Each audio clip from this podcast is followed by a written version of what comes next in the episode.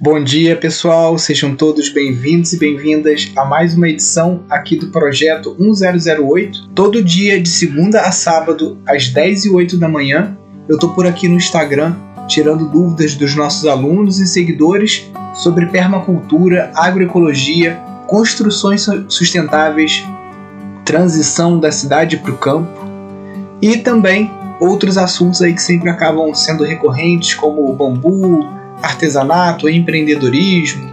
Então, tamo junto aí, galera. Sejam todos bem-vindos. Bom dia aí para todos que estão chegando e dando o seu bom dia. Para quem não conhece aqui, está caindo pela primeira vez, clicou na interrogaçãozinha aqui embaixo. Essa interrogação só aparece se você tiver no smartphone, não aparece no seu computador.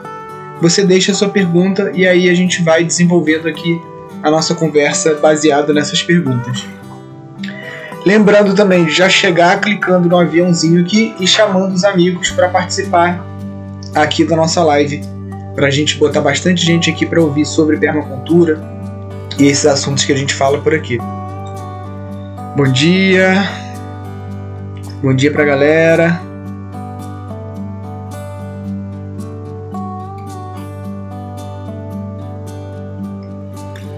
Vamos lá, perguntinhas. Bom dia, Rodrigo.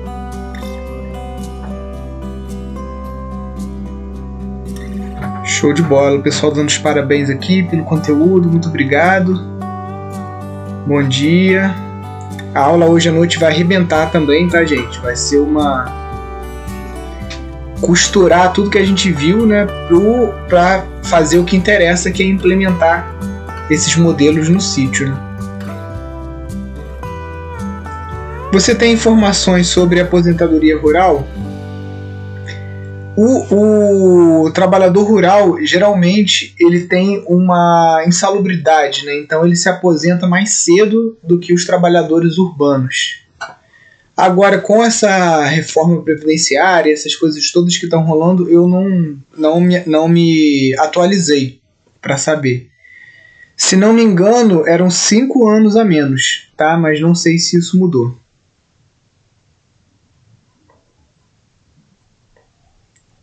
Bom dia, gostaríamos de saber se voluntários podem levar crianças, ansiosos pela aula de hoje. Ah, isso aí é um acordo que se vai fazer com o sítio que vai receber a família. A gente já recebeu voluntários com crianças aqui, mas como eu expliquei ontem, a gente não está recebendo voluntário esse ano.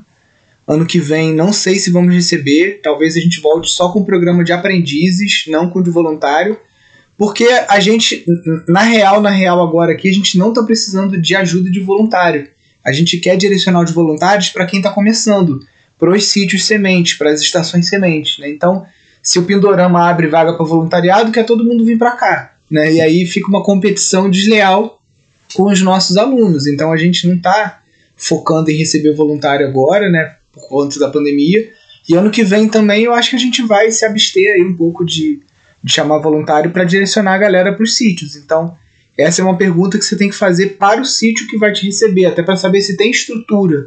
Porque tem muitos locais que não estão preparados para receber criança por causa de perigos mesmo, né? Do o local não tem tela, ou tem um segundo andar meio esquisito, né? Então, não é nem que a pessoa não gosta de criança ou não quer receber, às vezes é uma questão de segurança mesmo.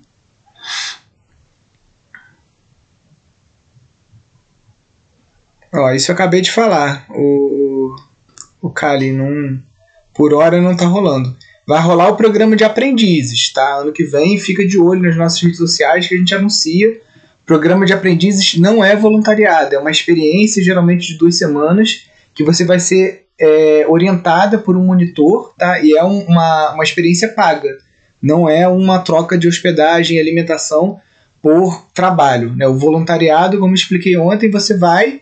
Ah, o que, que tem que fazer? Tem que fazer 100 tijolos de adobe, tem que amassar massa, tem que não sei o quê casa, comida e o aprendizado, a experiência que você vai ter em troca disso. Já o programa de aprendiz é quase como se fosse um curso, né? Então é, a gente tem esse programa, já rodou ele algumas vezes aqui, por hora está interrompido.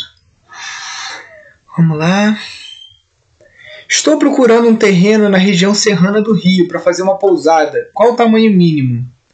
Olha, a primeira dica que eu te dou é você seguir o perfil do meu irmão. Não tem nada lá, só tem um post ainda mas é porque ele está esperando sair o Cresce dele Ele está é, abrindo uma imobiliária especializada em terrenos rurais, imóveis, casas ecológicas aqui na região serrana do Rio. Né? Então o perfil é Viva na Serra Carioca. Só você escrever Viva na Serra Carioca aqui no Instagram que você vai é, ativa lá a notificação né, do Instagram e tudo.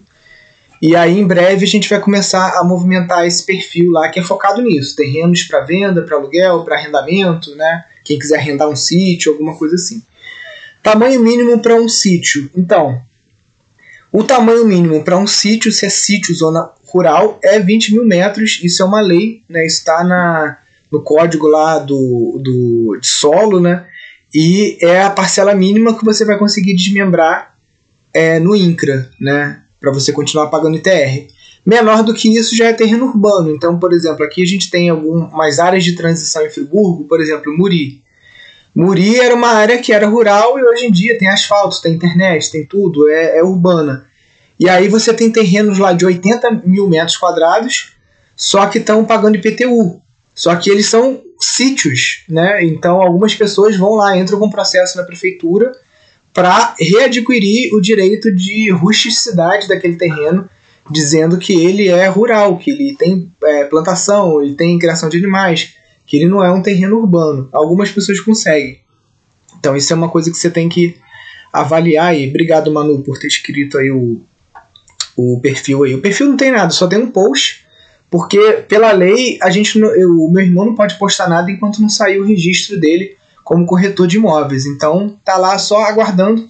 Assim que sair a carteirinha dele, aí a gente já vai começar a anunciar, porque já tem alguns imóveis rurais e periurbanos aqui bem interessantes, né, para quem está querendo fazer essa, essa migração, né? A gente estava lendo até um texto da, de um professor da USP ontem, né, que com essa é, institucionalização, né, formal mesmo, do teletrabalho, até a própria reforma trabalhista, ela vai trazer essa, essa formalização do teletrabalho. Já existe, né, mas vai trazer algumas facilidades também nesse, nesse, nesse caminhar aí.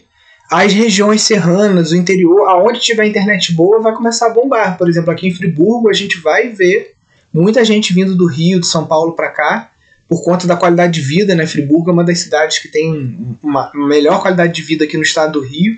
Você não se preocupa aqui com assalto, com essas coisas. Você anda na rua com um celular na mão, meia-noite, duas horas da manhã, que você não tem nenhuma preocupação com, com roubo, esse tipo de coisa. Então a gente vê que muita gente vai acabar vindo para cá porque o cara trabalha no Rio, entre aspas, né? Só que ele pode morar em Friburgo e trabalhar remoto, né? Então é... tem pessoas pensando em empreendimentos também para receber pessoas tipo casas de campo para aluguel para o cara ficar por temporadas lá, passar seis meses, um ano, né? Então pode ser um direcionamento para o seu empreendimento também.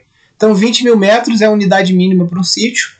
A pousada precisa ter 20 mil metros? Não. Tem um amigo meu que tem um terreno nas Browns ali, que tinha uma pousada com quatro ou cinco chalés e o terreno dele tinha mil metros quadrados.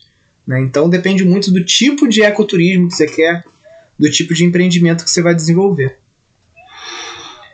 Sou arquiteto, quero muito trabalhar com bioarquitetura e com a família Pindorama. Por onde eu começo?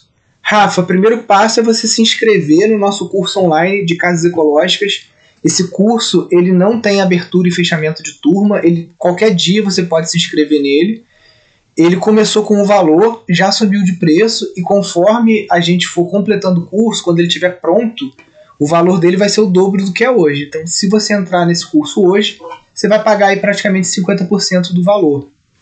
Quando você terminar o curso, você vai receber o selo de bioarquiteto lá na rede Pindorama e você vai receber destaque, tá? A gente também, da mesma forma que a gente tem editais para o curso de gestão de empreendimentos sustentáveis, ano que vem, depois que a gente concluir o curso, os alunos tiverem é, é, conseguido a, é, acompanhar a construção das quatro casas né, que estão sendo construídas aqui para ensinar as 12 técnicas que a gente está englobando lá no curso. A gente vai fazer editais para fomentar a é, formalização de algumas empreiteiras ou bioempreiteiras. Então, quem for profissional da construção, engenheiro, arquiteto, técnico de edificação, vai poder participar do edital para que o seu escritório de arquitetura seja uma empreiteira. Quem não é profissional não é, é arquiteto, engenheiro, também vai poder participar do edital porque você pode montar uma empreiteira de construtor. Você pega algum aluno lá e, gente, isso vai dar para fazer várias parcerias. Por exemplo, o Rafael lá na. Vamos supor que o Rafael mora em São Paulo, tá? Ele pode fazer projeto de bioarquitetura, porque ele é arquiteto, ele consegue é, registrar a ART, tudo direitinho. E ele pode estar trabalhando com um aluno no Rio Grande do Sul que montou uma empreiteira de construção e que vai, como construtor, executar o projeto do Rafael. Então essa empreiteira ela pode ser até sem fronteiras, ela pode o curso de construções sustentáveis pode dar origem até a alguma espécie de cooperativa que a gente possa fazer por lá, em que a gente tenha é, construtores em vários estados do país, alguns arquitetos, eu sei que já lá no grupo tem o Arquimedes, é, não estou lembrando o nome de todos os arquitetos, mas já tem alguns, uns quatro ou cinco arquitetos lá no grupo, né, de alunos, então isso pode ganhar uma escala assim para realmente dar a escala que a bioconstrução precisa ganhar aqui no Brasil, para não ser só uma coisa elitizada, para ser realmente uma obra acessível para qualquer pessoa que quiser. Ó, o curso que eu estou falando agora com o Rafael é o curso de construção sustentáveis. Não tem nada a ver com o curso que a gente está falando lá na jornada do, do sítio rentável. Esse curso ele não está pronto ainda. A gente está construindo quatro casas, a gente está na segunda casa. Então, sendo assim bem assim realista, eu acredito que esse curso só vai estar tá pronto, totalmente pronto, no ano que vem, mais ou menos por volta dessa data aqui, assim, abril, mais ou menos, tá?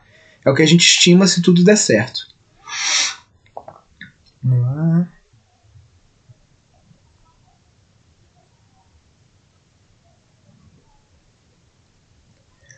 Posso participar do edital para investir no sítio da minha avó? Pode sim, não tem nenhum problema, tá? Ali no edital, você vai ver que tem um formulário que vai perguntar quem são os empreendedores que estão por trás daquele projeto. E ali você vai falar, ah, o sítio da minha avó, mas aí vai participar eu, vai participar meu marido, vai participar meu filho. E tem um primo nosso que é administrador. O meu marido sabe muito bem fazer tal coisa, né? Porque o, primeiro, só de novo lembrando, eu não faço parte da banca que seleciona os projetos, tá? E é uma banca meio às cegas. A gente vai avaliar o conteúdo do, do projeto sem ver o nome da pessoa, né? Para não falar, ah, foi beneficiado fulano porque é aquele cara que faz live com o Nilson, que tá lá todo dia puxando o saco, mandando bom dia, não tem nada disso, tá? É uma banca às cegas, que vai ser analisado é o potencial do projeto, se o projeto está compatível né, com o, a nossa metodologia e tudo mais, é, e a aptidão dos empreendedores de, de desenvolver aquilo que eles estão propondo ali no projeto. Que a gente vai dar o dinheiro a fundo perdido, só que você vai ter que prestar conta. Se você falou que o dinheiro é para montar uma estação de compostagem e você botou lá que você vai comprar uma picadeira, que você vai comprar, é, é sei lá, uma roçadeira, não sei o que, não sei o que lá, você vai ter que mandar essas notas, o Xerox, né, o digitalização das notas fiscais para gente é, no nome lá de quem está fazendo o projeto, só para prestar conta para futuramente você estar tá em dia com o Pindorama e você poder participar de outros editais. Né? A gente no Itaú, a gente foi contemplado uma vez, prestamos conta, fomos selecionados como finalistas para uma segunda, um outro edital dois anos depois, né? Por quê? Porque a gente prestou conta para o Itaú direitinho, né? Para o edital que eles têm lá, que é o Eco Mudança, que não sei se está rolando de novo. Vamos lá. Já fiz o curso de cultivo de shiitake, quero adquirir novas mudas. Na época eu não ficava no sítio e perdi tudo. É, a gente está é, sempre estimulando o pessoal a comprar no laboratório Fung e Flora as cavilhas, né? Porque é muito melhor do que aquele sistema de parafina, que é um inferno aquilo, demora muito. Então o, o sistema de cavilha ele veio para facilitar e aí você pode comprar as as cavilhazinhas lá na Fung e Flora.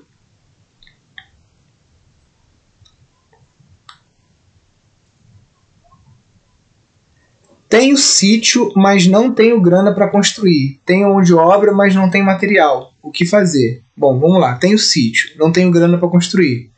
Tenho mão de obra, mas não tenho material. Você não tem dinheiro para comprar o material da obra, pelo que eu entendi. Então você vai começar, muitas vezes, fazendo um tipo de, de estrutura, ou que você não precise de comprar muito material, como por exemplo o PowerPick ou o Adobe, e você vai ter que, em paralelo a isso, fazer algum empreendimento no teu sítio para você conseguir comprar as partes que não tem como você fazer de forma muito natural, a não ser que você esteja numa região que tem a cultura do sapê, da piaçava ou do capim Santa Fé para fazer o telhado, né? Fora isso, você vai gastar dinheiro no telhado. O telhado é um lugar que não tem como. Você pode fazer a casa toda sem comprar um prego, só usando bambu, barro, pedra, palha, material da sua região, fazendo pau a pique top, parede lisinha, tipo assim, bem acabada, tudo direitinho. Agora, no telhado é onde você vai morrer numa grana, como eu disse, a não ser que na sua região tenham as pessoas que dominem as técnicas de fazer o telhado de sapê e tudo mais. Aí você consegue fazer a casa praticamente a custo zero, obviamente. Ah, elétrica, hidráulica, aí você vai ter que botar uma grana no bolso, né? Então esse negócio, eu tenho um sítio, não tenho grana, você tem que assistir a aula de hoje da jornada, porque lá você vai ver alguns modelos de negócio. Eu tenho certeza que algum deles você vai conseguir implementar no teu sítio aquilo que eu falei. Às vezes você vai ficar um ano só cortando capim e colocando o resto de comida naquele capim e fazendo uma compostagem, fazendo uma terra adubada, botando isso em saquinho pequenininho, vendendo isso nos hortos e mercados da sua região como terra adubada. Aí você vai ver aquele um ano cortando capim, é, compostando esse capim e tudo mais. Você conseguiu fazer, sei lá, 5 mil reais. Opa, já tem dinheiro para fazer telhado de uma tiny house. Cinco pau você faz o telhado de uma casinha aí de 18 metros quadrados, de 9 metros quadrados, né? Um chalezinho para você pelo menos já começar a morar no sítio, tá? Então, pensa nisso. Nada não sei o que. Tem. Se você olhar direito para o sítio, você consegue implementar algum negócio ali para te fazer ganhar dinheiro. Como que você tem um sítio e não tem dinheiro? Tem que fazer ele botar para girar. Vale a pena plantar no telhado verde? Moro no, na cidade, tem 150 metros quadrados de terreno. Então, Plantar no teto verde, você já está falando de um teto verde pesado. Tá? Eu tenho uma casa aqui em Friburgo de um arquiteto amigo nosso que ele fez um teto verde com quase um metro de solo. Agora, pô, nada ecológico. As vigas que foram necessárias para suportar o peso desse teto verde parecem as vigas da perimetral que o governador do Rio roubou aqui quando desmancharam lá a, a, o viaduto, né? Mas viga, cara, parrudonas, puta aço do cacete, caro pra caramba. Né, para quê? Pra você plantar alface em cima do telhado? Não, não sei, eu prefiro usar a, horta vertical. É, se você for fazer alguma coisa no telhado, você pode botar vasos, e aí esses vasos você vai colocar em cima das vigas que já existem, né, para você não colocar cargas pontuais em locais que não foram preparados para receber essas cargas, né? Então, mais ou menos por aí.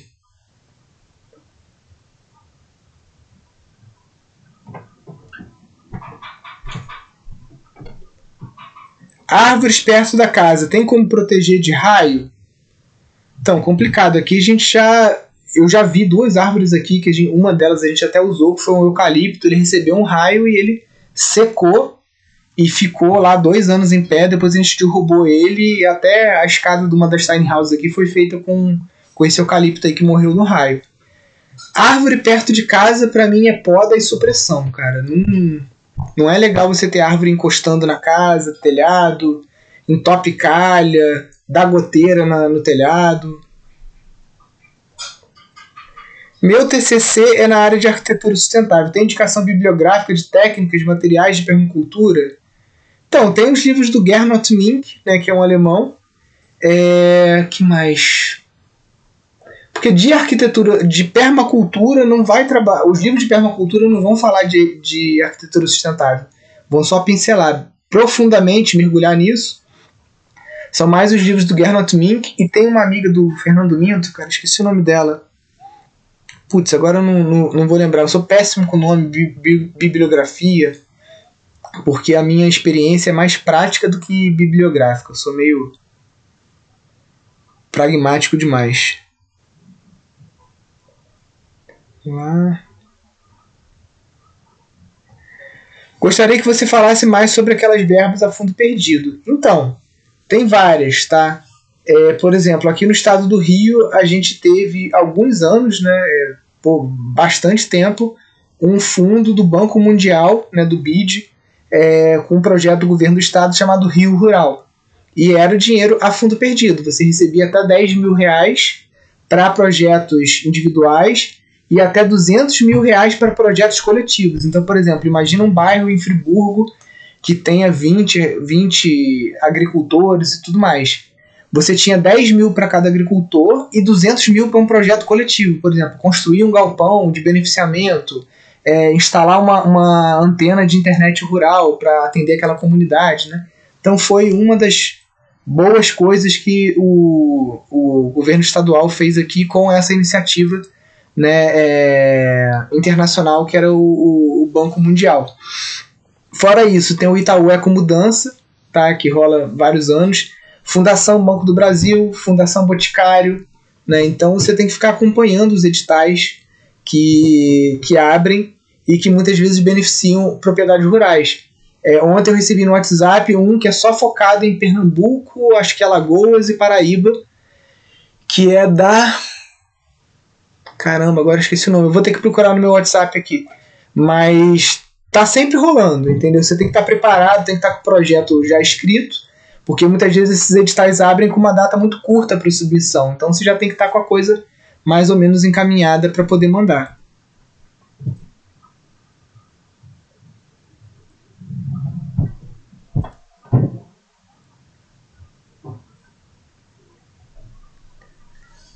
Bom dia. Para fazer o tratamento do bambu gigante para artesanato, precisa fazer o químico? Sim, sempre faça. Você nunca sabe para onde seu artesanato vai. Se o artesanato for para Manaus, for para um lugar muito quente, que tem um monte de broca, seu cliente vai perder o produto. Então, sempre trate o bambu. Se for peça muito pequena, tem um tratamento que a gente testou aqui, mas que ainda não tem o 100% de eficácia, que é você botar o bambu no micro-ondas Aí você coloca lá na potência máxima, coloca um tempo, aí ele vai soltar vapor, você vai fazendo isso várias vezes, só que tipo assim, demora muito, não vi muita vantagem não. Porque aí carameliza o amido e aí a broca não come.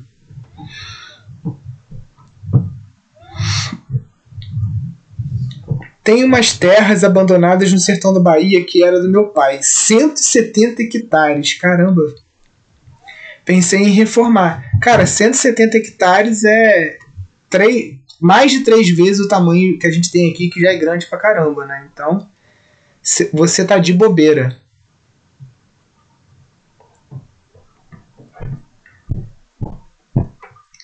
Bom dia, na última live você disse que o curso que tirei aqui em Portugal vale para me inscrever e ter direito ao selo de PDC. Isso mesmo, Paloma. Só você se inscrever lá na rede Pindorama, tá? No banco de talentos.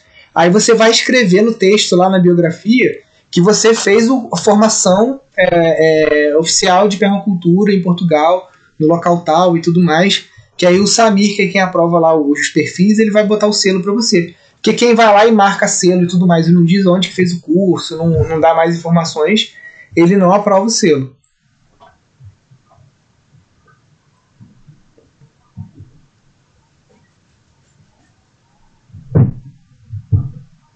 A Core. Core. Core já teve por aqui, né? Conta uma história maneira aí da sua vida. Né? A Core pediu ontem pra eu contar uma história mas sobre o, o restaurante, mas essa eu não posso contar na internet, não. Essa só, só pessoalmente. É... Sei lá, nessa, o, o Instituto Pindorama é uma história né, que me surpreendeu. Né? Eu nunca poderia imaginar que eu teria um rendimento maior do que numa carreira de gerente de projetos na multinacional dentro de um sítio fazendo o que eu gosto, né? Praticando yoga, fazendo as coisas que eu gosto de fazer aqui no dia a dia. Só que eu sou aquele cara chato pra caralho, desculpe a palavra, assim, que sou persistente, né? Já já teve época aqui de não ter um real no bolso de contar a gasolina para botar no Fusca, né? E nunca desisti. Eu falei assim, pô, vou fazer. Já pensei, não vou falar que, ah, nunca pensei em voltar pro mercado. Teve uma época assim que eu fiquei bem ruim aqui no sítio, eu não estava entendendo muito ainda o, o, que fazer, né, bem lá no início.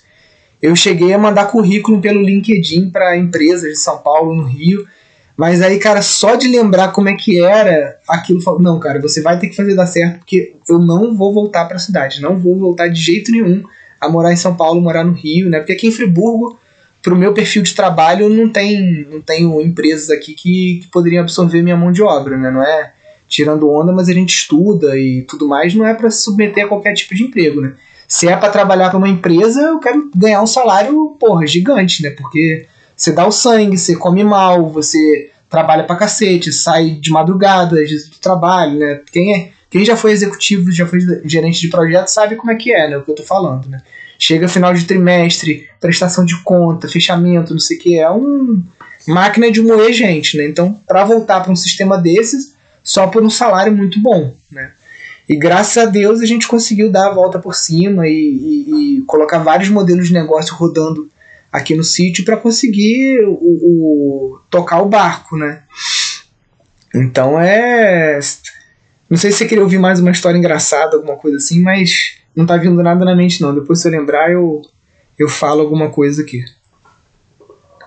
Porque tem muita, tem muita história que não dá para contar na internet. As pessoas estão muito chatas, entendeu? Então a gente conta algumas coisas aqui, fica tendo um monte de julgamento, de não sei o que, o Nilson falou aquilo. Pô, na, na live de.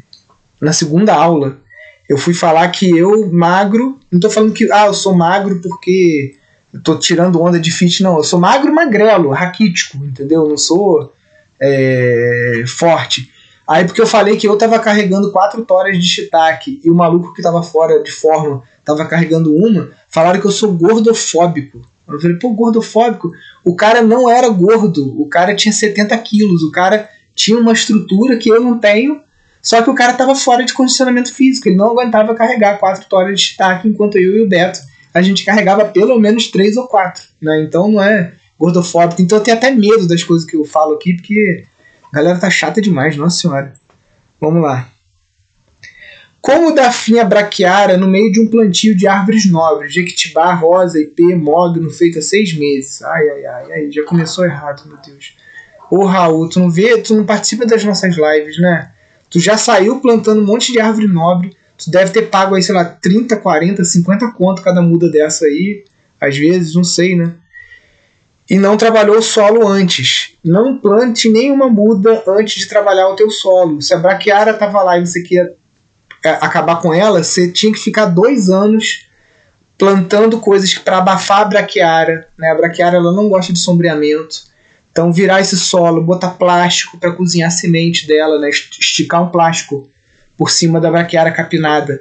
Deixar 45 dias aquele plástico ali cozinhando o banco de sementes para inviabilizar as sementes que estão no solo para ela não vir de novo, tirar a raiz, fazer compostagem em cima, plantar crotalária, jogar por cima, abafar, plantar aveia, é, plantar é, guandu, plantar pé de abacate. Em dois anos o pé de abacate está da nossa altura.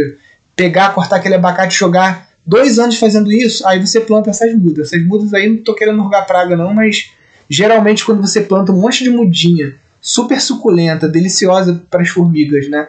No meio de braquiária não dura seis meses. Formiga vai lá e pum. Então cultivem o solo antes.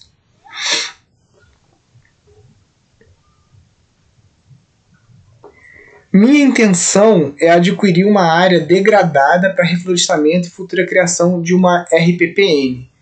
É, você pegar uma área degradada é uma missão muito boa, porque você planta a floresta do jeito que você quer, né, introduzindo as espécies de interesse comercial que você quiser com a porção exigida por lei de mata nativa também, que você tem que fazer. Você vai estar ajudando a capturar é, carbono, porque tem. Não vamos entrar, porque hoje em dia tudo é polêmica na internet, né? Então, mudança climática é um problema porque tem uma galera que fala que a Terra é plana e que é, mudança climática é uma falcatrua dos cientistas. Aí tem a galera que fala não, que a mudança climática é real, tananã, tananã de um lado ou de outro, você acredite um lado ou no outro, tô nem aí porque você acredita, plantar árvore é muito bom e faz bem para a atmosfera, faz bem para um monte de coisa. Uma das teorias é que a gente tem que plantar um trilhão de árvores até 2000 e não sei quanto para o ser humano ter alguma chance de continuar aqui e não ter que entrar lá no foguete do Elon Musk que vai levar 6 milhões de pessoas para colonizar Marte, né? Então, plante árvore sim. Se você, é, se você tem dinheiro, tem condições né, de investir em reflorestamento, faça isso. Tem um caso que ficou famoso aí na internet de um cara que ao longo de 20 anos ele pegava o que sobrava do salário dele, comprava muda e ele foi reflorestando uma margem do rio na capital, lá em São Paulo. E aquilo em 20 anos virou uma floresta, a prefeitura registrou como um parque, um parque linear, né? Um cara todo final de semana plantando mudas ao longo de 20 anos é, fez um parque na cidade de São Paulo, né? Eu não sei, tipo assim, que eu, sabe aquelas coisas que você lia na internet? Eu li vi o vídeo do YouTube, achei massa e tal, mas não guardei nome, não guardei onde que é, se é em São Paulo capital, se é em outra cidade, mas se vocês, quem tiver curiosidade, procurar aí no Google vai encontrar esse caso, que foi bem interessante, né? Então é isso, você, é você sozinho, você consegue reflorestar uma área imensa, né? Principalmente quando você faz isso da forma correta, é, você coloca árvores nativas que são boas dispersoras de semente, você coloca árvores, pra, é, plantas para atrair, por exemplo, o jacu, que é um plantador, o morcego também, que é outro plantador, né? Que aí você vai tendo ajuda da natureza também para fazer essa, esse reflorestamento. Gente, eu não consigo ler comentário nenhum, tá? Porque minha camisa tá branca, a letra do comentário é branco. Então, se quiser falar alguma coisa comigo, fala aqui na interrogaçãozinha. Portugal está a precisar de projetos como o Pindorama. Já pensaram em fazer uma parceria desse lado do oceano? Então, Rita, a gente tem quatro sítios já em Portugal que estão cadastrados na rede Pindorama. Não temos ainda nenhuma estação semente, mas eu acredito que isso é questão de tempo. Deixa eu mostrar aqui para você. Tem o projeto lá da Ana, Ana Dias, né, que não é parente minha, mas quer dizer, minha família é de Portugal, né? A gente está tirando até cidadania. Mas a Ana já tem um projeto de permacultura lá, que é o projeto Criana. Deixa eu ver se eu entro aqui. É, deixa eu virar aqui para mostrar. Aí clicar aqui embaixo em Map View. Portugal. Ó, Projeto da Ana aqui embaixo. Cá embaixo. Ó. É em Torres. Torres Vedras. Vedras. Eles fizeram uma tiny house, agora eles estão fazendo uma casa maneiríssima lá. É, a gente, quem é aluno do curso de gestão de empreendimentos sustentáveis, vocês recebem é, acesso a um grupo exclusivo para alunos no Telegram, aonde rola um monte de troca. Assim, é, é, impressionante. E o grupo de Portugal, cara, é sinistro. A galera tá numa troca muito maneira, porque Portugal é, sei lá, do tamanho do estado do Rio, né? Muito pequeno. Então é bem mais fácil da galera tá conseguindo é, se conhecer, visitar o sítio um do outro, fazer mutirões, né? Não sei porque que não tá entrando no meu Telegram aqui, tava querendo mostrar para vocês o grupo de Portugal.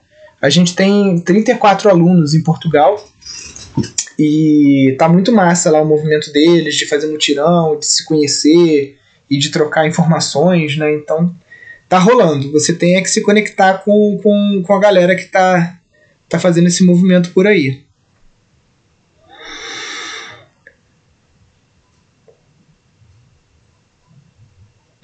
Aposentadoria na visão da permacultura. Né? Essa é uma pergunta bem interessante. Pena que o Beto não está aqui também para responder. Né?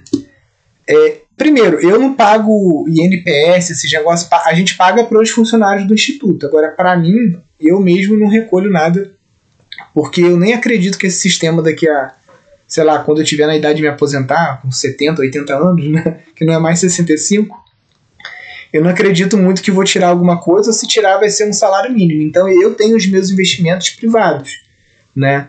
É, graças a Deus o nosso trabalho aqui permite com que a gente pague as contas do sítio, com que a gente junte um dinheiro para poder fazer alguma viagem, né? A gente gosta muito de ir aqui para Búzios, para a região dos lagos, e a gente consegue ter um fundo de reserva também, né? Então, esse fundo de reserva, geralmente a gente compra título do, da dívida pública, né, que é menor do que poupança tal, como uma forma de garantir essa aposentadoria. Né? Hoje, a minha aposentadoria é Tesouro Direto é, IPCA dois, é, ano de 2045. É aquilo ali. Todo mês o que sobra eu vou lá, compro parte de, dessa, dessa dívida pública né, do, do, Tesouro. E é isso aí. Né? Já mexi com ações e tal. Às vezes até tem um pouquinho de ação, mas só de empresas que a gente acredita que estão fazendo algum, algum bem aí pro, pro mundo, né? Mas é, é isso, eu sou de outra linha. Você perguntou a pessoa errada. Eu não acredito nessa aposentadoria é, do governo. Acho que não vai dar conta. Ou igual meu pai. Meu pai pagou em cima de 10 salários e ele recebe mil, mil e poucos reais. Né? Se ele dependesse só da aposentadoria do INSS para viver, ele estava ferrado. Graças a Deus ele tem outras fontes de, de renda. Né? Agora, onde eu queria chegar é o seguinte: a gente pensa em aposentadoria, né? mas a aposentadoria é a agrofloresta aposentadoria é a rede que você faz. Por exemplo, o Alberto, que foi o fundador lá da caravana Arco-Íris, né, que é uma ecovila lá no México, Ecovila Coyote, não, não, não, lembro o nome lá, o Beto que viveu lá na caravana, tem mais contato com o Alberto.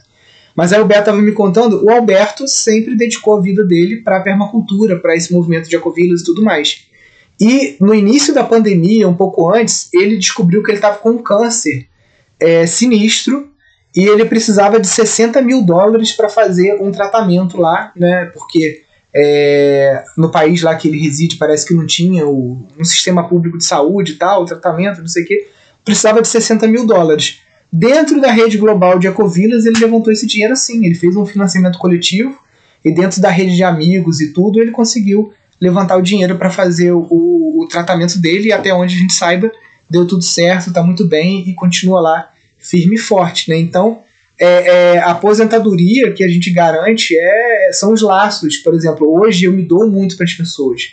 Igual o Johan lá do Tibá, ele se doa muito para as pessoas também, né? O Johan hoje está com 90 e poucos anos. É, cara, tem, quando, você, quando tem um programa de aprendiz ou de voluntário lá no Tibá, as pessoas cuidam do Johan.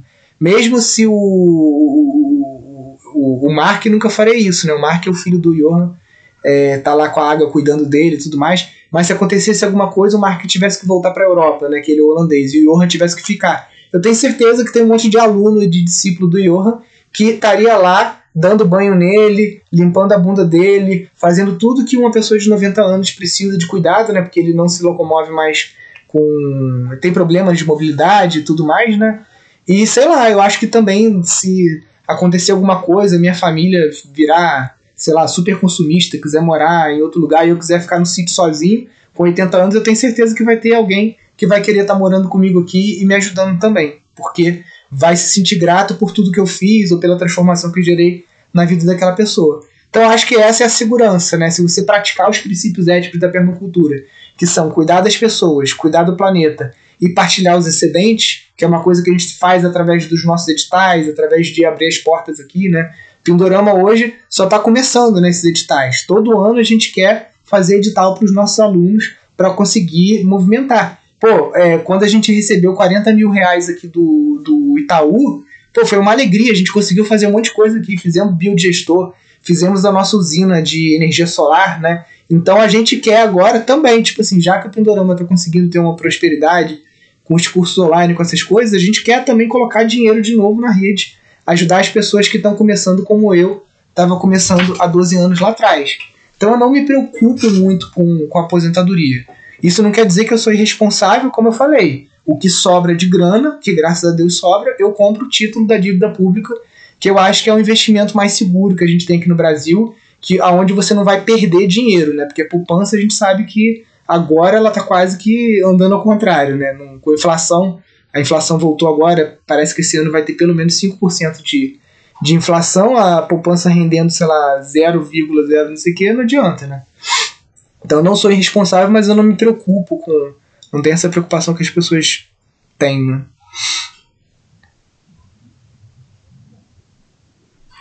Vamos lá. Por favor, podes me informar como seria a definição de permacultura em apartamentos? Então, Ruth, é, é interessante, cara. Eu acho que o Beto ainda não gravou esse vídeo lá no YouTube. Porque a gente costuma falar que a permacultura ela é um aplicativo para você hackear o sistema e ela pode ser é, instalada, esse aplicativo pode ser instalado em qualquer dispositivo. Então, por exemplo, se você é nômade, e você anda de mochila para lá e para cá, a permacultura é uma filosofia de vida. Então você não precisa ter um sítio para você viver a permacultura.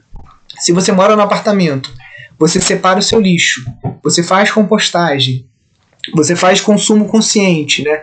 compra produtos artesanais locais, é, compra produtos de empresas que são conscientes, é, enfim, são poucas coisas que você faz que você está praticando a permacultura.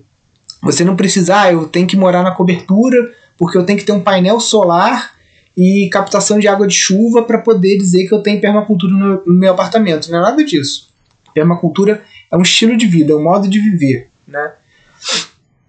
Teve até uma frase que eu falei lá na, na primeira, primeira aula, né, que ela é um estilo de vida positivo né, que visa buscar essa sustentabilidade econômica, cultural, agrícola, né? Como posso proteger um sítio que tem vizinhos realizando monocultivo com agrotóxicos? Ingrid, é um problema que eu já tive aqui, né? Primeira coisa que eu fiz foi uma denúncia no, Ministério Público, porque o filho da puta estava pulverizando, cortando a mata ciliar e pulverizando veneno na beira do rio. E aí veio uma diligência que veio polícia, o cacete, o que, que aconteceu? Nada, continua aplicando veneno na beira do rio, né? E o que, que você tem que fazer? Infelizmente, né, no Brasil, a, a exigência de proteção do sítio é sua. Se teu vizinho quiser pulverizar veneno de avião, ele está no direito dele, né? Nesse, nesse mundo louco que a gente vive. Então, a melhor cortina contra a deriva química que existe é o bambu gigante. Se você puder investir em fazer uma cerca, né, cerca viva de bambu gigante, em volta aí do rumo, né, de onde vem essa deriva, porque não quer dizer que você tem que fechar o sítio todo, é só ali no confrontante com o vizinho veneneiro. Porque o bambu gigante vai chegar ali a 18, 20 metros, né? E com isso você consegue deter assim praticamente qualquer deriva química. Ele é muito denso, né? Não vai ser da noite para o dia, vai levar aí pelo menos uns 12 anos para essa torceira ficar com uma densidade. Quer ver? Deixa eu te mostrar uma torceira. Não sei se vai dar para ver daqui, acho que dá.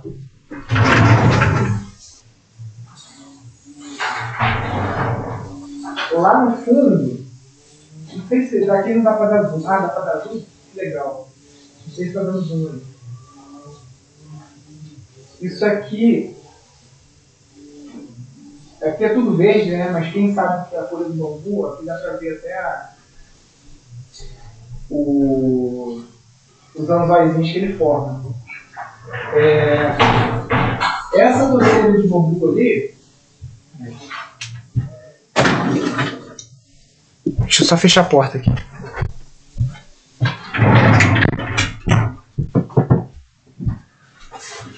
Aquela torceira de bambu ali, ela foi plantada em 2011. Não foi plantada por mim, foi plantada por uma enchente, né, que, que rolou.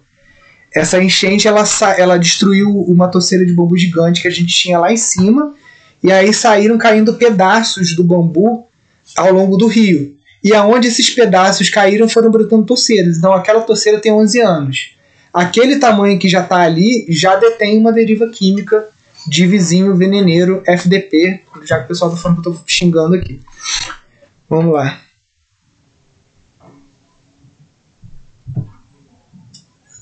É, pô, o céu tava azulzinho aqui, deixa eu ver, agora tá. Foda que justamente hoje o rapaz tá com.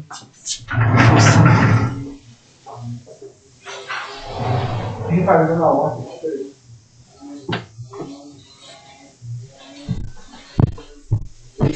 Aí. Aqui é bem grande, né?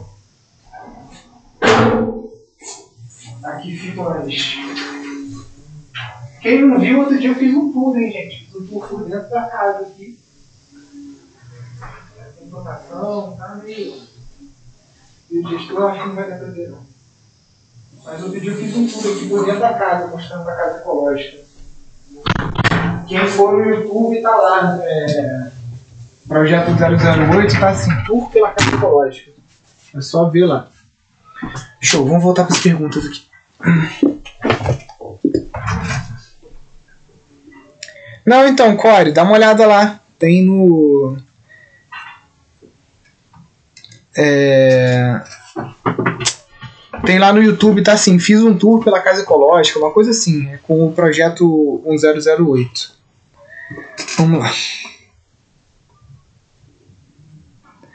Onde arrumo as sacolas para fazer o hiperadobe? É saco de cebola. Você pode comprar isso aí na feira ou pedir para ir juntando. Ou ainda você pode é, comprar a bobina, tá? Tem a da Citropac e tem a da Soulpac. Deixa eu ver se eu consigo abrir os sites aqui, porque o pessoal fala, Nilson, como é que escreve? Então, peraí. Citro PAC Hyper Adobe. Gente, não ganho nada de empresa nenhuma aqui pra fazer propaganda de ninguém não, tá? Deixa eu ver aqui. Vende até no Mercado Livre, só que tá caro, tá? Esse preço que tá aqui tá o dobro. Biopac, deixa eu ver aqui, Biopac.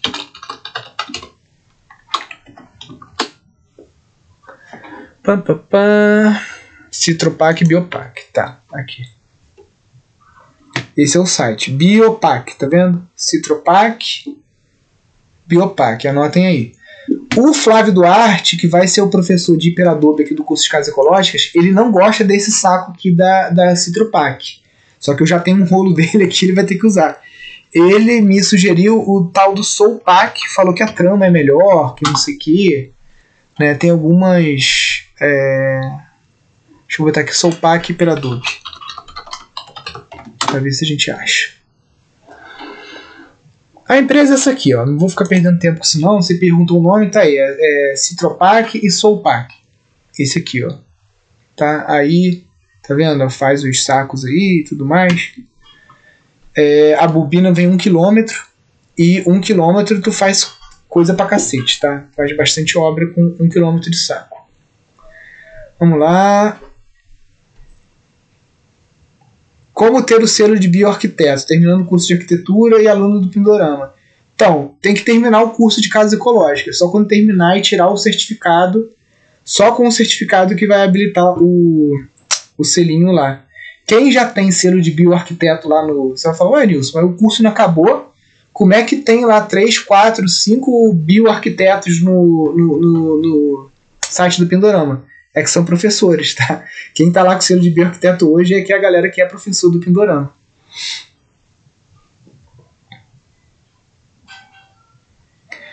Eu posso gerir sítios de outras pessoas para conseguir meu dinheiro, para comprar o meu? Essa é a ideia, tá? E pode ser que você nem precise comprar um sítio, tá? Muitas vezes você às vezes consegue fazer uma parceria em algum sítio e que você fique lá o resto da vida, entendeu? E não precisa comprar. O dinheiro que você empatar em comprar terra, você constrói uma casa lá para você e faz algum contrato de arrendamento por 40, 50 anos, entendeu? Com renovação, não sei, tem várias formas de você estar tá fazendo isso, né? Já tem muita terra e tem muita terra parada, então às vezes não precisa comprar mais terra, né? Mas querendo comprar, a ideia é essa, você como gestor ou gestora de empreendimentos sustentáveis, você conseguir gerar um salário, gerar uma participação nos lucros no sítio de quem você estiver gerenciando. E aí com essa grana você faz o que quiser. Você compra um sítio na Bahia, que é barato, compra sítio em Minas também, que ainda tem lugar com terra barata. É, enfim, tem que sair procurando, né? Porque é isso, você juntou 30 mil. 30 mil em uma determinada região, tu compra um sítio enorme. Em outra região, tu não compra nem um terreno de 200 metros quadrados, né? De 300 metros.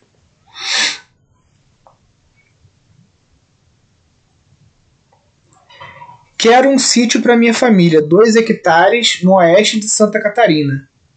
Sítio do zero, não tem nada. Vale a pena? Então, é... o que, que você quer com esse sítio? Você quer só morar num sítio, quer uma casa no campo, no, lugar ideal, onde possa compor muitos roques rurais? Ou você quer viver do sítio? Entendeu? Aí você tem que ver o que, que você quer fazer. Por exemplo, a gente tem alunos de Santa Catarina Santa Catarina com sítios pequenos, tem o Diego Cognato, que a ideia é montar lá uma estaçãozinha de permacultura, um slow food, que ele gosta de trabalhar com culinária.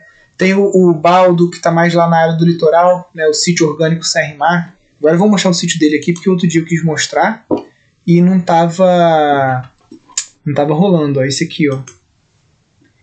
Eles estão recebendo voluntários lá, como eu falei. O Baldo, cara, é uma família que eu tô doido para visitar eles. Eles são muito maneiro, muito maneiro mesmo. A gente tá sempre repostando vídeo, coisa deles lá. Então, ó, é, depende. Lá eles têm pousada, eles têm estação de permacultura, eles produzem molho de tomate, produzem massas para vender nhoque, faz um monte de, de coisa. Então, aquilo que eu falei, gente, é uma coisa que quem tá falando sou eu, e, e se vocês ouvirem outra pessoa falando isso depois, é porque tá copiando a gente. Que define que você vai comprar o sítio é o teu plano de negócio. Ponto. Ninguém fala isso, só eu que falo e, e é isso. É, é o que você quer fazer no sítio. Entendeu? Se você quer fazer queijo de cabra, porque você tua avó fazia e você gosta disso, você vai comprar um sítio que seja adequado para caprinocultura. Se você quer fazer uma pousada porque você sempre sonhou em ter aquela mesa farta de café colonial e você quer oferecer aquilo para as pessoas todos os dias e você gosta de conversar e você gosta de você é um bom anfitrião, você gosta de receber as pessoas, você vai ter que comprar um sítio que tenha aptidão para ecoturismo, né? Não pode ser um sítio feio, só no pasto assim que não tem nenhum atrativo, nenhuma beleza cênica, né? Então é isso, né? Ah, vale a pena, tem que saber o que, que você quer. E aí, se você assistir com atenção as quatro aulas da jornada, inclusive a aula de hoje, eu tenho certeza que já vai abrir tua cabeça para você conseguir fazer a escolha, saber se esse sítio aí que você está vendo, que talvez esteja com preço bom e tudo mais, se ele se encaixa no teu sonho, se encaixa no teu plano de negócios. Gente, não tô conseguindo ler os comentários direito. Hoje eu fui botar uma blusa branca, nunca mais vou botar, tem que botar cinza. Mas era a única que estava lavada. Vamos lá.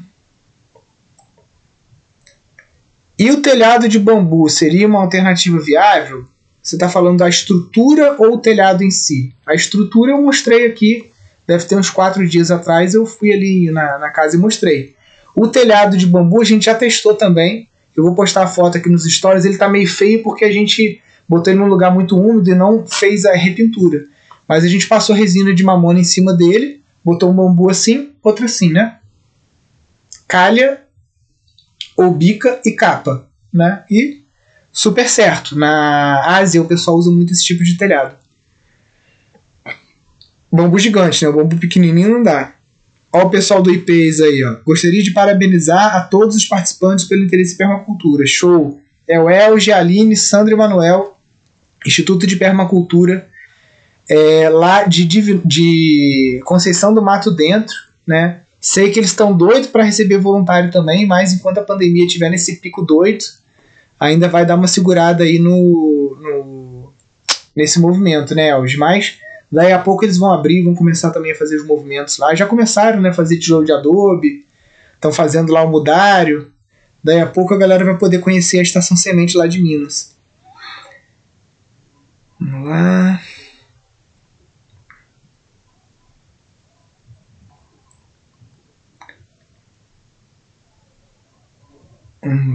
Tu, tu, tu, é possível retirar a grama já existente no terreno em tapete para vender? Gabriel, é exatamente o que as empresas de grama fazem, tá? Aqui, descendo de Friburgo para o Rio de Janeiro, quando chega ali em Papucaia, Cachoeira de Macacu, tem uma área que é bem plana, né? Que a gente não tem aqui, aqui é tudo essa topografia de Mata Atlântica, né? E lá é a empresa Itagraz, né? Então eles têm lá, eles semeiam e aí nasce a grama e eles têm uma espécie de máquina que parece tipo um barbeador né? que sai cortando ali e corta aqueles filetes da grama. Então é um, é um modelo de negócio, inclusive, que eu nunca pensei em botar no curso, né? Porque é meio monocultura, né? Mas é, dá para dá fazer isso sim. A pergunta que toda hora o nego repete também: como fazer resina de mamona? Bom. Caiu. Aqui, ó. É um processo industrial, gente. Hum, como é que faz isso? O, engenheiro Donizete ficou lá não sei quantos anos desenvolvendo estudo em laboratório. E não sei, tipo, ah, pega uma panela de pressão, cozinha, não sei o que, não faço ideia. Eu compro pronta já. É. Depois que o biodigestor começa a receber resíduos, em quanto tempo teremos o biogás e fertilizante? O biogás, o start do biodigestor, geralmente leva de 2 a 4 meses, tá? E o biofertilizante, geralmente a gente tira o, o sólido, né? Tira aí após um ano, dois anos. Mas a água rica em nutrientes que está lá na zona de raiz e tudo mais, você já, a partir do terceiro, quarto dia, você já tem água para você usar. Link de compostagem, já botei nos stories, estou botando nos stories direto, a galera não está sabendo ver lá os stories. Só clicar lá, agora já expirou, né? Que o stories é 24 horas. Quando eu falo aqui, gente, o link tá lá, tem que entrar na hora, porque tem essa palhaçada aqui do Instagram, dos stories durar só 24 horas. Vamos lá. Qual a melhor forma de povoar meu sítio com pessoas que querem atuar em permacultura? Digo, então, é, o ideal, cara, é você fazer um formulário na internet, explicar o teu projeto, quais são as suas premissas, quais são as suas crenças, qual é o seu sonho ali no sítio, quais atividades que tem, né? E aí você faz um formulário para você fazer uma triagem, por exemplo, é, sem nenhum preconceito nem nada, mas aqui é um ambiente familiar, tem criança pequena e tudo, são várias famílias que moram aqui. Então a gente não, é, quando vem voluntário para cá, a gente já deixa claro, ó, não é tolerado aqui o uso de álcool, de cannabis, de qualquer substância e tudo mais, porque, porque eu não quero, acabou, entendeu? É isso. Ah, isso, você é a favor da legalização, é contra a legalização, você absteme, não bebe álcool, isso aí é problema de cada um, gente. Mas aqui dentro do sítio a gente não quer esse tipo de coisa sendo feita na frente das crianças. Então acabou, é isso, acabou.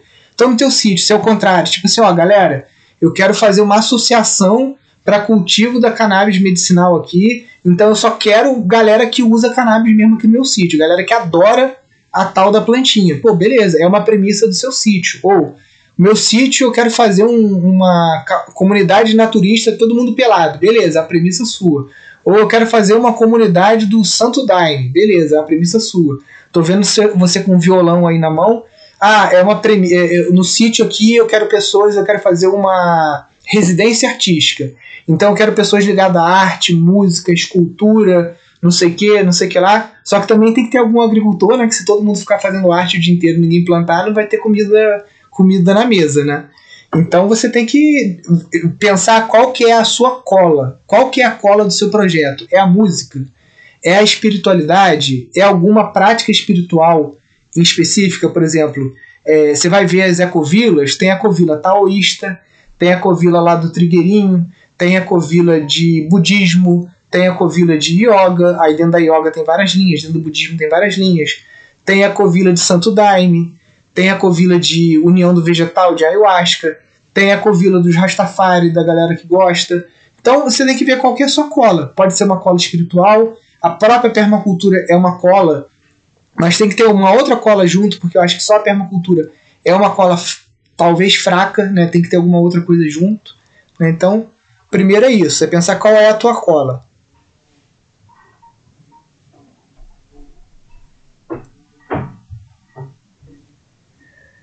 Vamos lá. Qual a melhor técnica de bioconstrução para a área de banhado que alaga? Então, são as casas sobre pilotis, tá? Deixa eu mostrar aqui.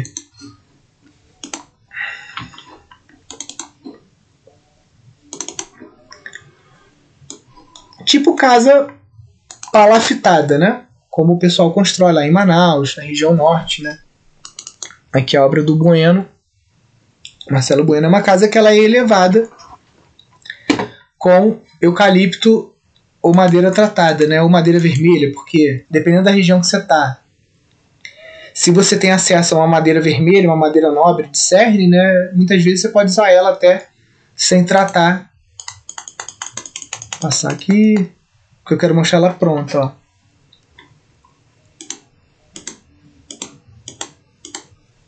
Olha ela pronta. A casinha. Ah, a casa de pau a pique é feia. Casa de pau a pique é coisa de, de gente pobre. Casa de pau a pique dá barbeiro. Casa de pau a pique é capa de revista, tá? Que isso aqui saiu na capa da revista lá. Que o Marcelo Bueno. Cadê? Acho que nem tem aqui.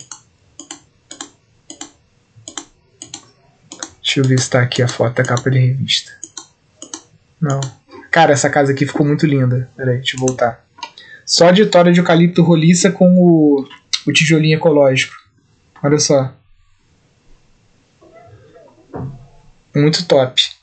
Quem quiser contratar o Marcelo Bueno, entra na fila que o maluco tá frenético. Morada Viva é o, o, o Instagram dele. A gente tá sempre compartilhando aqui.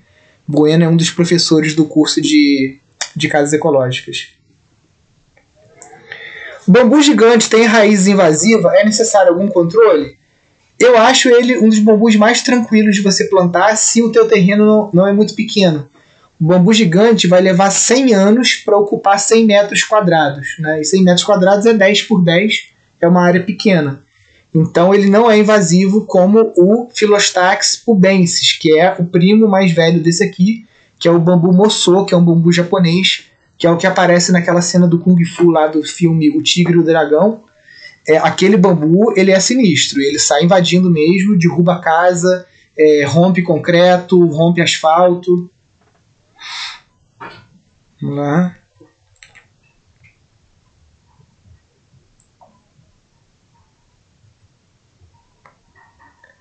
O sítio já está bem legal para receber, mas com visita de morcego no pé de tamarindo. É, morcego, aqui a gente teve um problema com morcego dentro da nossa casa que a gente levou muito tempo para conseguir tirar. No curso de gestão, para ser certificado, tem prazo para fazer? O que mais precisa para certificar? Marcelo, isso eu vou até explicar hoje na aula na aula 4, né? depois que acabar a aula 4, aí a gente vai abrir as matrículas e eu vou explicar processo do curso. Mas basicamente você tem que completar as aulas, você tem que fazer os exercícios que tem lá no, no curso, né? O, o croquis permacultural, o plano de negócios, plano de marketing. Você tem que fazer um estágio em algum sítio de algum colega seu ou no seu próprio sítio. Eu prefiro que você faça o estágio no sítio de algum outro colega da rede Pindorama, porque assim a gente estimula essa troca, essa rede. E eu tô dando uma empurrada com a barriga com o certificado, não tô cobrando muito, porque a gente está assinando um convênio com uma universidade federal aqui do Rio de Janeiro.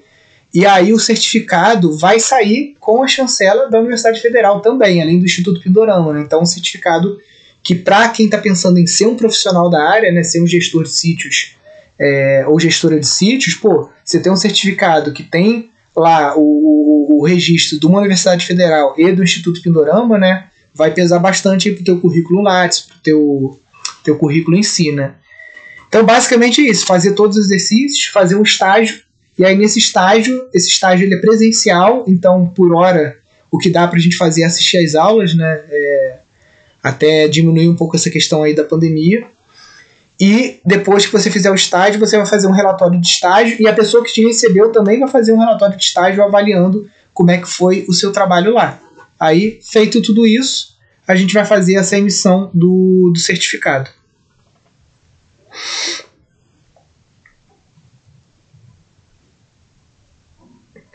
Ah, tum, tum.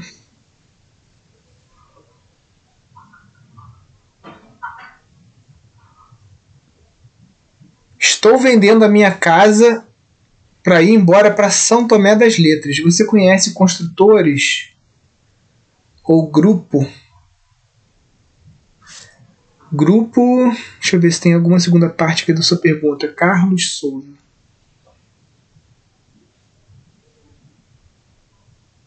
O grupo por lá, procurei, mas não achei. Entendi. São Tomé das Letras. Cara, deve ter, porque às vezes não tá na internet, né? Tem coisa que você só descobre indo no local, indo nas feiras orgânicas, conversando, perguntando vendo lá qual é a universidade que tem mais perto, descobrindo se tem algum grupo de agroecologia, né? Porque nem sempre é, o pessoal fala, ah, tá tudo, tudo tá na internet. Não, tem um monte de coisa que não tá na internet, que só no, no, no olho no olho ali, na conversa, que você acaba descobrindo.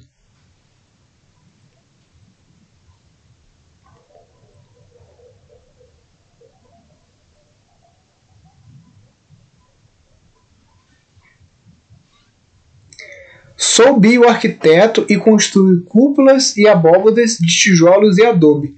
Fiz curso com um, com um de meus. Deixa eu ver aqui.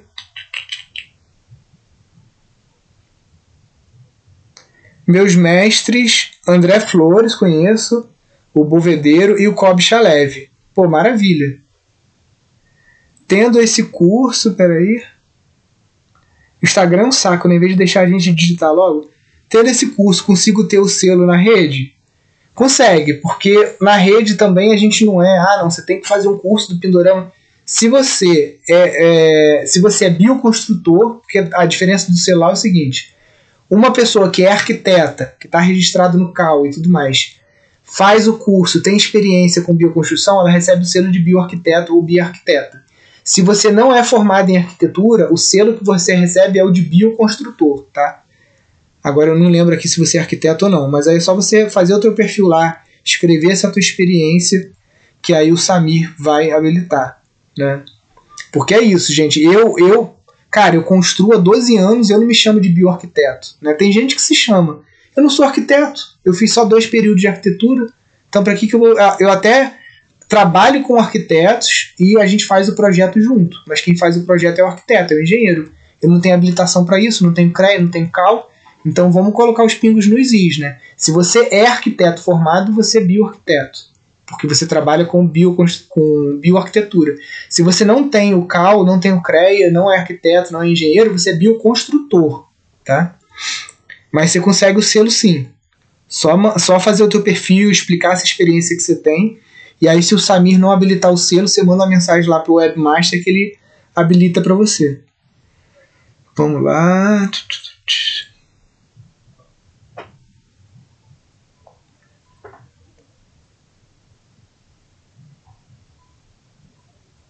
É possível fazer um biodigestor num prédio residencial urbano? É possível, só que, para ser bem sincero, isso tem que ser feito na, na época do projeto. Né? Porque o biodigestor ele pode ficar enterrado, ele pode ficar embaixo do estacionamento. Tem um aluno nosso que é engenheiro e arquiteto lá em BH, e ele estava fazendo o primeiro prédio que ia ser assim, cara, foda mesmo, assim, com biodigestor, com geração de energia pela água que desce pelos canos, né? um monte de projeto legal que eu tinha mostrado para ele e ele ia implementar isso num prédio lá de 18 andares, um troço bem grande. Não sei se foi para frente ou não, mas é, só na fase de projeto, num prédio que já está instalado, cara, até rola, porque, por exemplo, Shopping Eldorado, a Outback botou um biodigestor lá, o Guilherme Castanha fez, entendeu? Mas aí é um outro tipo de biodigestor feito de plástico, né? Um outro tipo de equipamento, diferente desse de alvenaria que a gente faz aqui.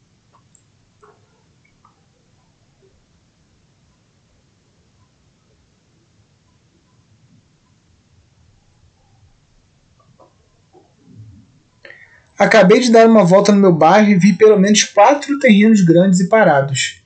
É, em Cuba, quando rolou aquela crise toda lá com a queda da União Soviética, esses terrenos parados viraram tudo horta. E no Japão, tem uma amiga minha que já morou em Tóquio, ela falou que é muito engraçado, cara. Você tá andando assim na rua, aí aqueles prédios tudo futurista, né, com aqueles negócios de neon, um monte de robozinho voando, aquele negócio dos Jetsons lá. Aí de repente tem um terreno, o terreno tem um monte de estaca de bambu, tem pepino, tem não sei o que. Tipo assim, parece que um terreno de roça no meio de Tóquio. Porque lá tem uma lei que, tipo assim, terreno desocupado tem que estar tá plantado, né? Pena que aqui no Brasil não, não tem esse negócio, tipo alguma isenção de PTU, alguma coisa, se você cultivar os terrenos.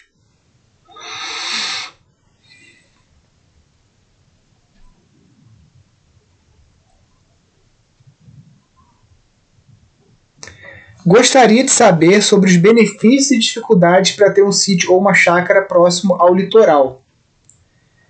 É, então, o Brasil é gigantesco, né? Aqui em Friburgo, eu estou a mil metros de altitude, a parte mais baixa aqui onde eu estou é 985, a casa sede lá onde tem o refeitório e dormitório do, do instituto é mil metros de altitude. Descendo 40 minutos aqui, eu já estou numa região quente, em que a gente tem cacau, graviola, mamão, coisas que eu não consigo cultivar aqui. Então, em região muito quente de litoral, você vai ter dificuldade com as plantas que a gente consome, que não são do Brasil, mas que pelo hábito alimentar europeu que a gente desenvolveu aqui, a gente acaba consumindo, tipo brócolis, alface, rúcula. Isso você vai ter dificuldade de cultivar próximo do, do litoral. Tá? Agora tem outros potenciais, né? Você tem potencial de frutas tropicais, que aqui em Friburgo a gente não consegue.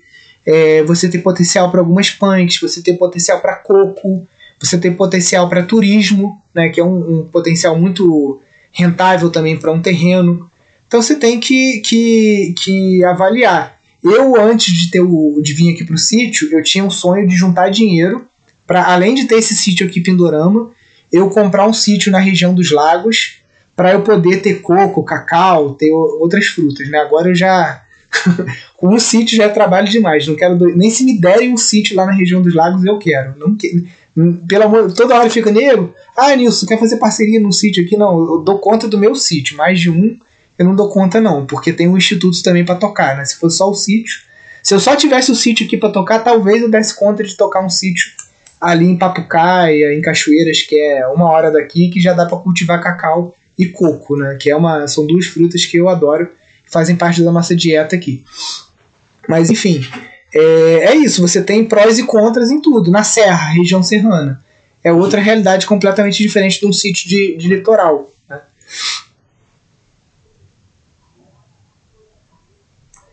Tem live todos os dias aqui? Sim. Tem um professor que eu sigo de marketing que ele uma vez ele fez um desafio de gravar um vídeo por dia, 365 dias. Eu falei assim, caramba, esse cara é maluco, cara, como que ele dá conta? Mas é tudo questão de agenda. Eu já coloquei na minha agenda aqui de 10 a 11 20 mais ou menos. Eu tô aqui no Instagram respondendo dúvida de qualquer pessoa, mesmo se for aluno, se não for aluno, eu tô aqui.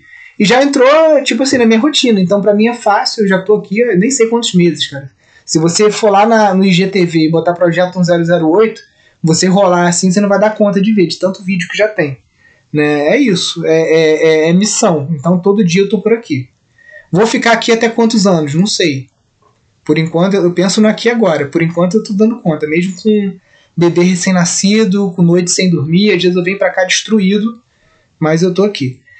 Tem uma área de 25 hectares próximo a Manaus. Crio peixes. Consociar animais, plantações é recomendado? Com certeza, Ribamar. Quanto maior a diversidade que você tiver no teu terreno, maior vai ser a tua resiliência financeira. Porque imagina que dá uma doença na água, dá uma bactéria, e você perde toda a sua criação de peixes.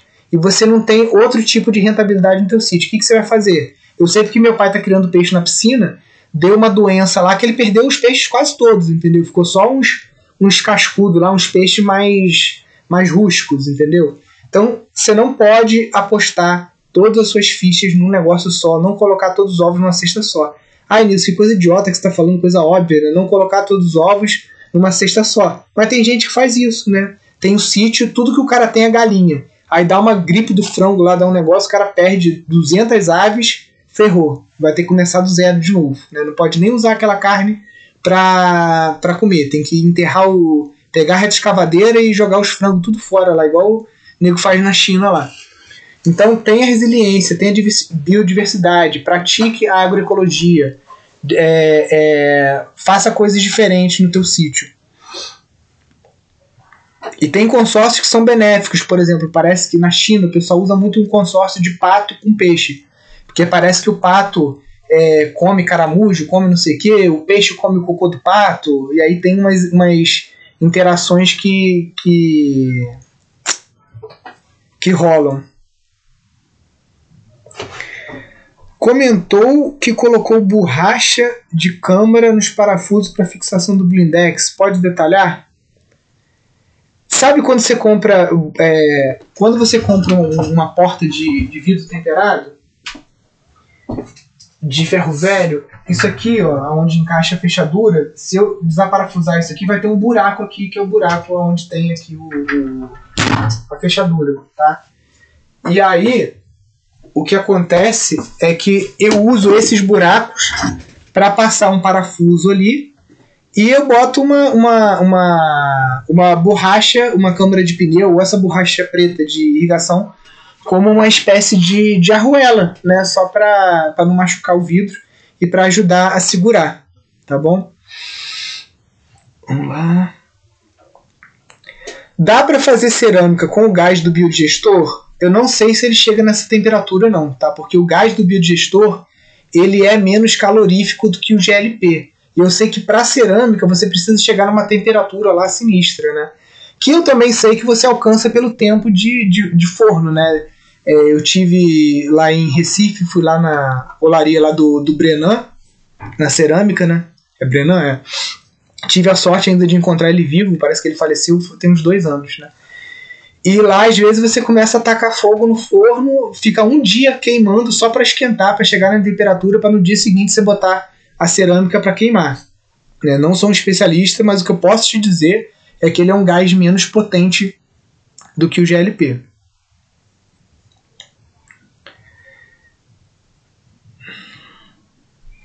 Moro em São Paulo, vou me mudar para um sítio no Piauí. Nossa, que mudança.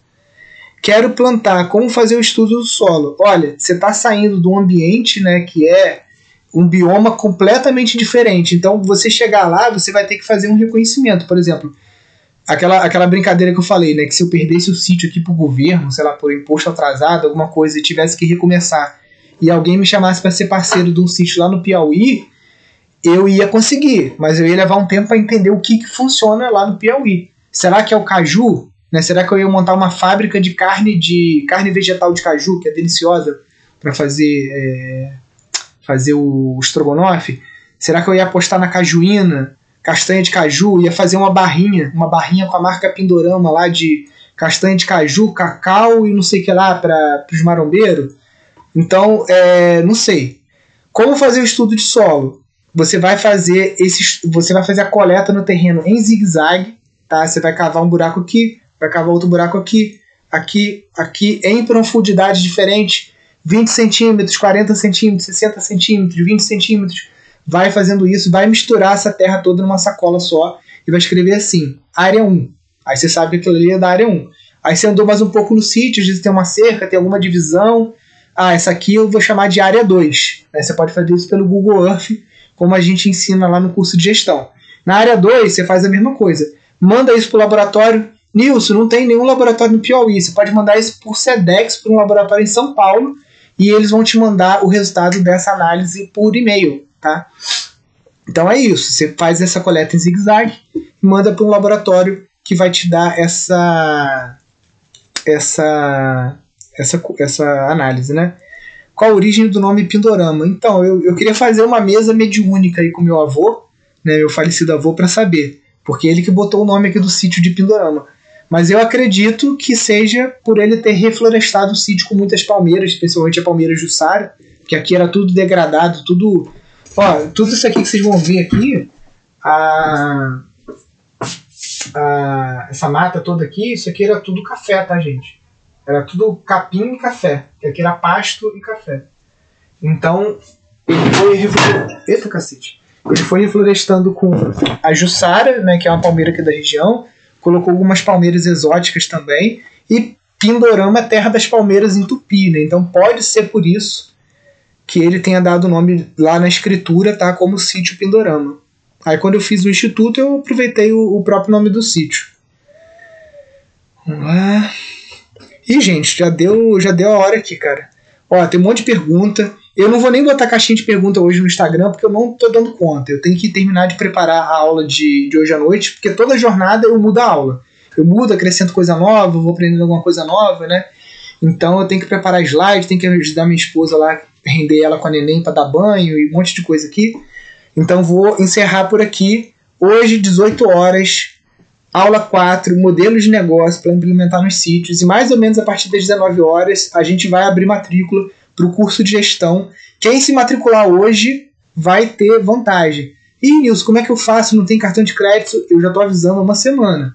Se você não tem o dinheiro para pagar à vista no boleto, você arruma algum amigo seu que tenha cartão de crédito. É, não sei se no, no banco ele não dá um crédito, acho que o suficiente para comprar o curso. Mas arruma alguém, arruma algum parceiro. Eu vou até explicar. Eu devia ter falado isso no primeiro dia da jornada, né? Que as pessoas que são importantes para o seu projeto, que elas deveriam assistir a jornada junto com você. Por quê?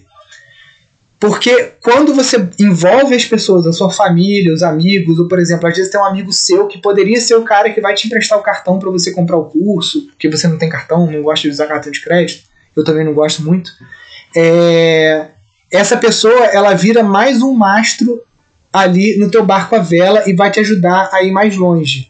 Agora, se você não envolve a tua família, não envolve as pessoas né, que vão estar junto contigo nesse projeto, na jornada, no, no que é o Pindorama, no curso e tudo mais, ao invés de mastro, essa pessoa vira âncora. Ela vai querer te segurar no lugar, vai falar que não dá certo, que nem isso, que nem aquilo, porque ela não está vivenciando tudo isso que você está vivenciando aqui participando das nossas lives. Né? Então ainda dá tempo. As aulas vão ficar no ar até dia 22. Então, se você às vezes não vai fazer a sua matrícula hoje, porque a tua esposa, o teu marido, o teu pai, tua mãe, sei lá, tá falando, não, tá maluco que vai comprar curso, esse negócio de sítio tem nada a ver, não sei o quê. Fala assim, vamos assistir a jornada comigo, vamos ver se faz sentido ou não. Porque aí você transforma aquela pessoa que é uma âncora que tá te segurando para você não avançar no teu sonho, pra você, é, ela virar mais uma vela, mais um mastro aí no teu barco para você chegar ao teu destino, que é esse sítio rentável. Show, galera. Então hoje às 19 horas vamos falar preço, vamos falar do desconto que a gente está dando, tudo, tudo, tudo hoje lá no YouTube. Falou, galera. Fiquem com Deus. Até daqui a pouco. Valeu. Tchau, tchau.